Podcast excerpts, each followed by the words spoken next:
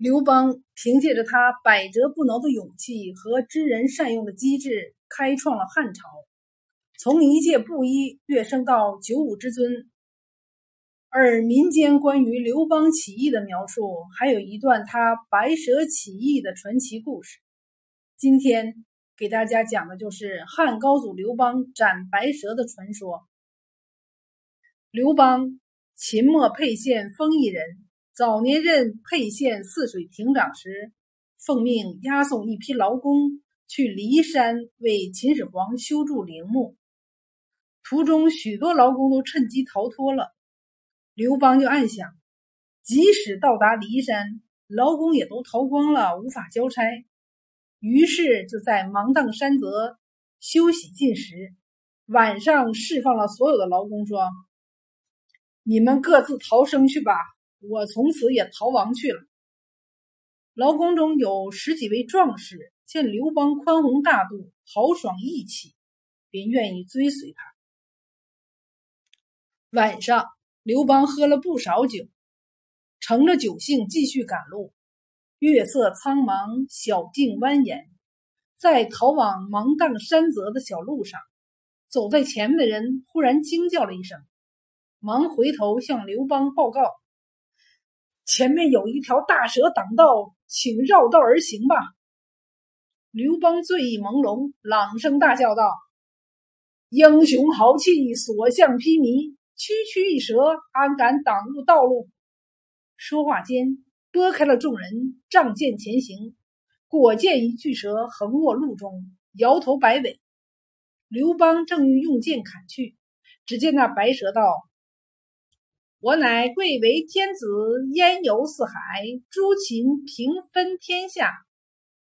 刘邦不忍，白蛇道：“你斩吧，你斩我头，我乱你头；你斩我尾，我乱你尾。”刘邦酒壮英雄胆，说：“我不斩你头，也不断你尾，我从中间一刀两断。”说罢，一剑下去，把白蛇斩为两段。顿时，蛇血喷溅，染红了土地。至今，这里的草还是红色的。白蛇化作一股清气，飘荡在空中，喊道：“刘邦，还我命来！刘邦，还我命来！”刘邦道：“此处深山野林，怎还你命？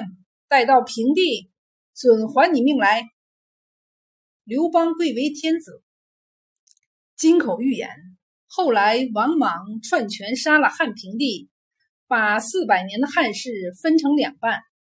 传说王莽乃白蛇头氏，至此也算还了刘邦所许之愿。此是后话。刘邦斩蛇之后，继续前行，又行了数里，酒劲上涌，醉卧道旁。第二天早上，有人经过斩蛇之处，见一老妪痛哭不已，问道。你为什么痛哭啊？老妇人道：“我儿子被人杀了。”行人问道：“是谁杀的呀？”